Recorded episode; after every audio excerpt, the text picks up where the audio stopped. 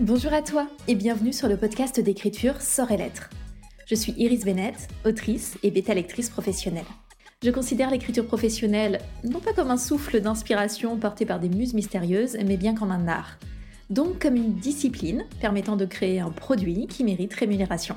Si cette vision des choses t'intrigue ou te parle, alors installe-toi confortablement pour écouter l'épisode qui va suivre.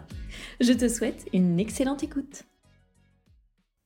Aujourd'hui, j'aimerais revenir sur le sujet des personnages, les raisons pour lesquelles ils ne fonctionnent pas, les erreurs à éviter et quelques pistes à explorer si jamais vous sentez qu'il y a un peu des manques au niveau de ce sujet qui est vraiment capital dans un roman. Ce sont les personnages qui portent votre récit. Ils font avancer l'intrigue, ils incarnent les thèmes forts de votre histoire, donc c'est vraiment eux qui donnent le ton. S'ils sont ratés, le roman va très vraisemblablement pas être d'une qualité optimale, on va pas se mentir. Mais très souvent, on a quand même tendance à se concentrer sur l'univers, éventuellement l'intrigue, mais beaucoup sur l'univers et surtout en imaginaire. Les auteurs et autrices de fantasy, de science-fiction, etc., vous le savez, on a tendance à être très très focus sur le world building. Et il est possible que nos personnages ne fonctionnent pas du tout parce qu'on ne s'y est pas suffisamment intéressé, on leur a pas donné suffisamment de profondeur. Le lectorat, il va alors traverser le récit sans émotion particulière. Et il n'y a rien de pire que de lire un roman sans émotion. On peut même se sentir franchement irrité. Parfois, en lisant un roman, ça peut nous inciter à complètement le laisser tomber. Les personnages, ils vont être jugés, euh, par exemple, comme étant euh, creux, agaçants, incohérents, et c'est très compliqué à rattraper lorsqu'on a un personnage qui vraiment ne passe pas du tout auprès du lectorat. Donc les personnages, ils sont là pour véhiculer des émotions et on lit pour ça, on lit pour ressentir des choses. Donc vous vous doutez bien que si on lit que le personnage ne nous transmet rien, donc on ne ressent rien, c'est particulièrement difficile. Alors attention, les émotions, euh, je sais que pour certaines personnes, les émotions, bah, il, faut, il faut chialer dans un roman, sinon c'est pas possible. C'est pas ça, les émotions. en tout cas, c'est pas juste ça. Moi, par exemple, je n'apprécie pas particulièrement de pleurer dans des romans. Ça dépend. Mais non, les émotions, c'est vraiment de pouvoir vibrer, en fait, avec le personnage sur toute une palette d'émotions, de sentiments.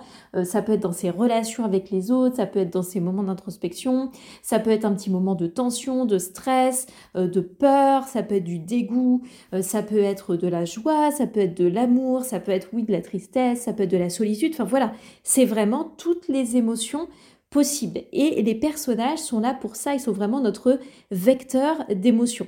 Donc si on ressent rien, peut-être qu'on serait impressionné par la construction, par l'intrigue, par la maîtrise de la narration, euh, par les plot twists. On aura une appréciation plus intellectuelle de l'œuvre, mais on va rester du coup en surface. On aura raté en fait une occasion d'être immergé dans le roman. L'impact émotionnel sera raté. Et ça, c'est très embêtant parce qu'on peut passer beaucoup de choses à un roman si on est attaché aux personnages et à leur évolution. Moi, il y a plein de romans où j'ai pas été super convaincue par plein de points, j'ai relevé des incohérences, mais je l'ai quand même aimé parce que j'ai vécu des émotions, j'ai apprécié les personnages, j'ai vibré avec eux, et donc, euh, ben, tant pis s'il y a eu des incohérences. Franchement, ça m'est égal. L'inverse est beaucoup moins vrai. Si vous n'avez pas réussi à vous attacher aux personnages, si vous n'avez pas euh, compris leur évolution, etc., si ça vous a pas convaincu et qu'en face l'univers est génialissime, oui, vous reconnaîtrez que c'est génialissime, mais il manquera quelque chose. C'est vraiment compliqué à rattraper. En plus de ça, euh, les personnages, ils portent les conflits et les tensions qui sont au cœur de votre intrigue. Donc leur motivation, leur psychologie, leur évolution, c'est vraiment des éléments cruciaux pour obtenir du conflit, de la profondeur et du coup bah, capter l'intérêt de vos lecteurs et de vos lectrices. Alors revenons un petit peu sur cette notion d'enjeu et de conflit parce qu'elle est très importante. Le conflit, ça va naître de l'opposition entre la motivation, l'objectif de votre personnage et les obstacles qu'il rencontre. Ces obstacles, ça peut être sous forme d'un antagoniste, d'un grand méchant ou d'un méchant plus nuancé. Ça peut être de manière plus générale euh, des forces internes ou externes. Donc en romance, par exemple, on a rarement un grand méchant, ou en tout cas, c'est pas forcément, euh, même si on a un personnage antipathique, c'est pas forcément ce personnage qui va être à l'origine des problèmes. Il va plutôt incarner une peur ressentie par les personnages, mais on a rarement le grand méchant, quoi. C'est rarement lui le vrai problème. Nos personnages, ils vont surtout vivre des conflits internes euh, liés à leurs doutes, à leurs blessures, à leurs peurs à leur passé, etc. Donc on peut avoir du conflit interne dans un roman, comme les conflits euh, émotionnels, psychologiques, ou externes avec d'autres personnages, ou dans le cadre de conflits, euh, je ne sais pas, sociaux, politiques. En dystopie, par exemple, nos personnages, ils se heurtent à tout un système, une organisation sociétale et politique qui est déjà bien en place. Donc le conflit, c'est important parce que ça génère la tension. On a à côté de ça, en tout cas en complément de ça, l'enjeu.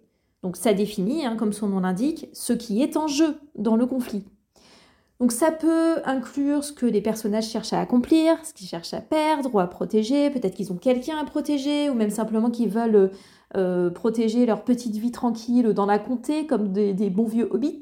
Donc ça vient englober euh, ce qui se passera s'ils réussissent ou s'ils échouent. Qu'est-ce qui risque de se passer? Quel est le risque qu'ils prennent? Qu'est-ce qu'ils vont perdre ou qu'est-ce qu'ils vont gagner? Ça peut être du coup des choses très concrètes comme la richesse, le pouvoir, euh, euh, juste euh, avoir la vie sauve, en sauvant le monde destiné à sombrer à cause d'une obscure prophétie, ou des choses plus immatérielles comme l'amour. La bonne définition des personnages, ça va permettre de poser les conditions nécessaires à l'émergence de conflits, d'enjeux, donc de tensions et d'intérêts pour le lecteur. Mais vous pouvez avoir des personnages avec des motivations claires, des obstacles à gogo, et pourtant, eh ben, ça ne prend pas. Ce serait trop simple sinon. Donc l'empathie, l'intérêt ne se réveillent pas chez le lecteur. Alors, on a toujours une part de subjectivité dans nos lectures, évidemment, et on ne ressent pas tous et toutes les personnages de la même façon. On ne s'attache pas de la même façon. Et c'est là qu'on peut différencier euh, le sujet de la personnalité, qui plaît ou qui ne plaît pas, et le sujet de la construction du personnage, un personnage qui est euh, bien ou mal construit. Alors je vais prendre l'exemple de la protagoniste, que je n'aime pas trop, qui est la protagoniste badass. On va dire que c'est un sujet à la fois de goût et de construction. Ce qui me dérange dans la protagoniste badass, c'est qu'on dit c'est un personnage féminin fort. Sauf que ce personnage féminin fort, qui moi me plaît beaucoup, est malheureusement euh, caricaturé, stéréotypé, et on en fait quelque chose d'assez invraisemblable avec un personnage qui est finalement une espèce d'adolescente en crise surexcitée et très désagréable, qui agresse tout le monde dès qu'elle ouvre la bouche. Moi, ça me branche pas trop. Je trouve que c'est en fait euh, limite insultant pour les personnages féminins forts. Donc pour moi, il y a un problème de construction dans le sens où souvent ça va trop loin. Mais après, il y a aussi un biais forcément. Moi, je n'apprécie pas ce type de personnage peut-être aussi parce que je me fais vieille, donc euh, je suis plus sensible euh, à avoir un peu de nuance dans la manière d'affirmer sa puissance, d'affirmer sa puissance personnelle. Pour moi, ça doit dépasser euh, le truc de faire des remarques sarcastiques et manier l'épée. Donc il y a aussi une notion de goût, de préférence qui vient se mettre en place. Mais si le personnage badass est construit de manière cohérente, complexe, etc., je me dirais peut-être, bah ok, j'apprécie pas ce personnage, mais j'y trouverai pas grand-chose à redire. Je vais pas le lui reprocher et ça ne m'empêchera pas d'avoir de l'émotion. Il y a évidemment euh, des lecteurs et des lectrices qui vont adorer ce type de personnage. Si le personnage badass a autant la cote, on est bien d'accord que ce n'est pas pour rien. il y a aussi, euh, par exemple, beaucoup de gens qui détestent quand un personnage va verser une larme. Les personnages empathiques qui sont perçus comme faibles, ils n'ont pas la cote surtout si c'est des femmes, parce qu'on passe rien aux femmes, voyez-vous. Bon, moi, c'est une façon de voir les choses qui me hérisse le, cheveu. Et vous savez peut-être que j'ai beaucoup de cheveux, donc imaginez cette masse hérissée sur mon crâne.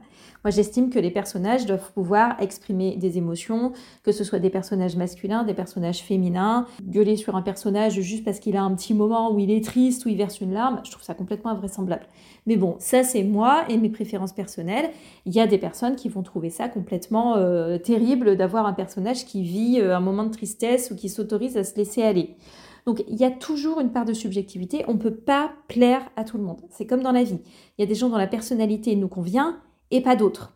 Mais au-delà donc de cette personnalité à laquelle on va accrocher ou pas, il y a le fonctionnement du personnage au cœur de l'intrigue. Et du coup, on va essayer de voir quelques raisons qui font que les personnages ne fonctionnent pas au-delà de ces aspects subjectifs de personnalité. Il y a plusieurs erreurs assez courantes qu'on peut faire lors de la construction de personnages, donc on va en citer trois. On va avoir déjà le personnage qui est creux. Il est stéréotypé, il est unidimensionnel. Moi, je dis parfois que le personnage est monofacette.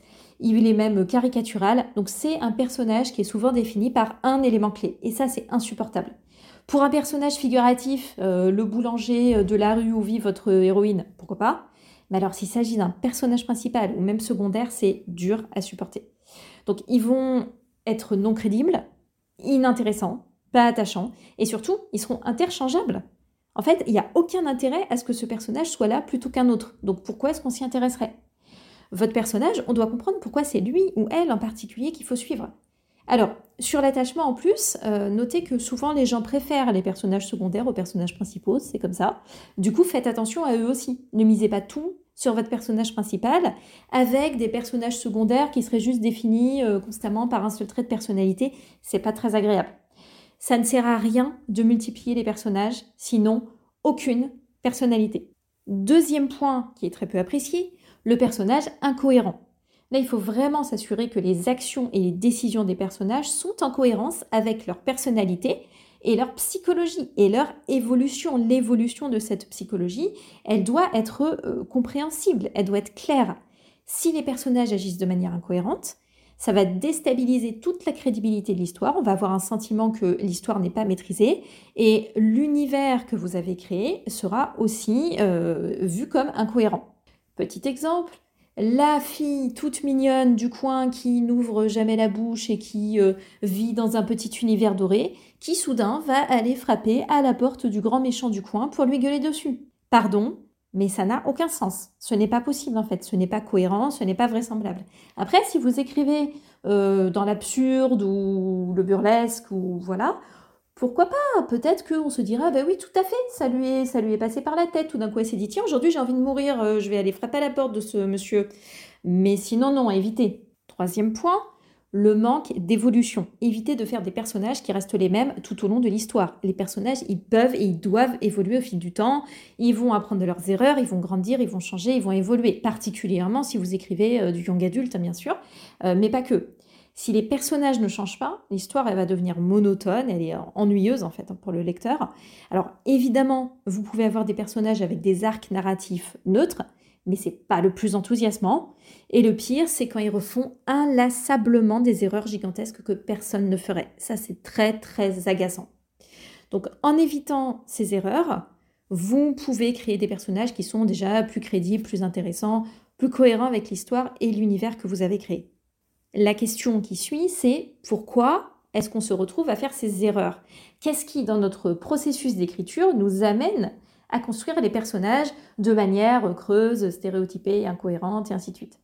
Alors, on va parler, il, y a il pourrait y avoir plein de raisons évidemment, mais on va parler de trois sources principales euh, que j'ai identifiées liées à la façon de travailler les personnages, qui sont issues de mon retour d'expérience, de ce que j'ai observé chez des auteurs, des autrices, euh, euh, chez les personnes que j'accompagne, etc. Première possibilité, vous n'y avez pas réfléchi, tout simplement. Vous n'avez pas construit vos personnages. Vous vous êtes lancé, vous les avez pas travaillés. Vous vous êtes dit, bah voilà, lui il sera brun, elle, sera rousse, euh, lui elle sera sympa, euh, lui pas trop. Et voilà. Vous avez écrit peut-être en vous répétant que vous n'avez pas besoin d'un travail préparatoire ou même que ça risquerait de casser votre créativité et tout ça. Et au final, vous vous retrouvez avec des personnages le plus souvent creux. On va souvent se retrouver avec le, côté personnage creux ou personnage incohérent ou les deux. Leurs motivations, elles seront peut-être pas claires, donc en plus, tout ce qui est en jeu associé va en pâtir. Là, il n'y a pas de secret. Il faut s'y mettre, il faut les travailler, en fait, ces personnages. Il faut les reprendre et il faut leur donner de la substance. Deuxième possibilité. Vous y avez beaucoup réfléchi à vos personnages, sauf que vous vous êtes pas concentré sur les vrais éléments importants. Donc vous avez euh, travaillé sur plein de détails. Vous avez établi la généalogie sur 50 générations, euh, vous connaissez la scène exacte de quand le personnage, je ne sais pas, il a eu sa, sa première chaussette à poids ou son premier rhume, et puis c'est tout. Euh, les fiches personnages très détaillées, c'est bien, vous pouvez tout à fait en faire, mais ça n'aide pas forcément à appréhender les personnages, leurs réactions, leurs contradictions, ça ne les rend pas forcément réalistes. Donc vous construisez parfois de manière très détaillée, mais sans âme. Dans ce cas, je vous invite plutôt à réfléchir aux réactions de vos personnages face à telle ou telle situation, à lui donner la parole, à discuter avec, pour lui donner vraiment de la substance. Vous pouvez euh, écrire de son point de vue à la première personne certains éléments. Vous pouvez discuter avec comme si vous faisiez euh, une discussion euh, lambda avec n'importe qui ou sous forme d'interview. imaginez ce que ressentirait un personnage face à un élément particulier dans votre monde. Comment réagirait ce personnage face à l'inconnu? Ce genre de choses. Vraiment, les réactions, vous pouvez vous appuyer sur les réactions primaires, hein, la colère, la peur, le dégoût, etc. Comment est-ce que chacun va réagir? Vos personnages doivent être uniques. C'est comme ça qu'il aura des nuances particulières que vous pourrez le caractériser, ce qu'on appelle la caractérisation des personnages.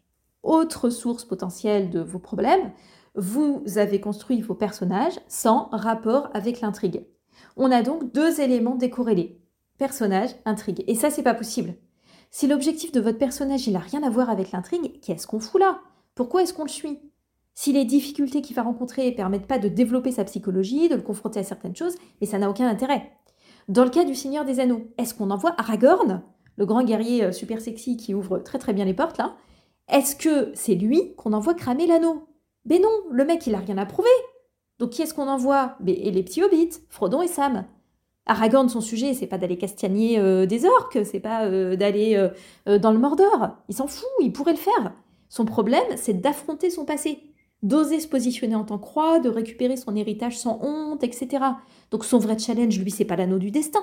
Lui, ce qu'il doit faire, c'est embrasser son leadership. Donc on le place sur une intrigue secondaire en rapport. Alors que Frodon et Sam, eux, qui n'osaient pas partir à l'aventure, mais c'est eux qui se trimballent l'anneau.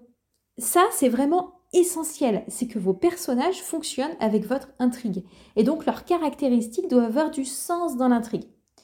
Alors, en général, ça dépend des gens, mais moi je sais qu'au fur et à mesure que j'écris, je découvre aussi des nouvelles choses sur mes personnages. Mes personnages ne sont pas totalement figés, je les prépare, mais je découvre des choses en écrivant. C'est très important de temps en temps de se poser, de faire le point et de se demander si la direction que prennent les personnages, que prennent pardon les personnages et la direction que prend l'intrigue, ça continue toujours de fonctionner ou pas. Donc n'hésitez pas à vous arrêter par moment et de vous demander mais est-ce que c'est cohérent? Genre, est-ce que ça a du sens? Est-ce que ça sert? J'avais donné ce trait de caractère à un personnage, mais finalement peut-être que ça va pas du tout, que ça nous fait sortir d'intrigue ou que ça n'a pas de sens. Là, il faut que vous, n'hésitiez pas à vous remettre en question régulièrement sur ces aspects pour vraiment voilà, que ce soit smooth, quoi, qu'on soit fluide dans cette façon de traverser l'intrigue avec les personnages. Et donc, ça va nous permettre de mieux nous immerger avec eux. Donc, de manière générale, si vos personnages ne fonctionnent pas, demandez-vous si vous les avez suffisamment creusé, correctement creusé et creusé en phase avec l'intrigue. Et un autre point sur lequel vous devez rester vigilant, c'est le fait que vos personnages fassent avancer l'intrigue. S'ils sont pas actifs, qui ne font rien, qui tergiversent pendant mille ans, etc., ça ennuie tout le monde. Donc attention à les rendre suffisamment dynamiques, sans pour autant les rendre incohérents. Bah oui, mais c'est jamais facile la vie, hein, c'est toujours compliqué. Là encore, il doit y avoir des points dans votre intrigue où le personnage va se développer par étapes c'est comme un chemin avec des jalons que votre personnage va parcourir petit à petit. Je suis d'accord, ça fait du boulot, ce n'est pas facile, on n'arrive jamais à un résultat parfait, mais c'est un petit peu la logique vers laquelle on essaie de tendre. J'espère en tout cas qu'avec tout ça, vous pourrez réfléchir à vos personnages. Ils sont en général la clé des déblocages de vos romans. Hein. Quand vous avez un doute, demandez-leur la solution. Si ça ne vient pas, reprenez leur construction. Il y a sans doute un problème avec les personnages. N'hésitez pas à vraiment vous poser, à réfléchir à vos personnages, à réfléchir à votre intrigue, à vérifier si tout ça fait sens. Je vous remercie d'avoir écouté cet épisode jusqu'au bout. N'hésitez pas à aller mettre un petit avis, des petites étoiles sur Apple Podcast, mais aussi sur Spotify qui propose aussi une possibilité d'évaluer les podcasts. Ça me sera extrêmement utile et ça prend très très peu de temps. Merci à vous, passez une très très bonne journée, bonne écriture et je vous dis à la prochaine.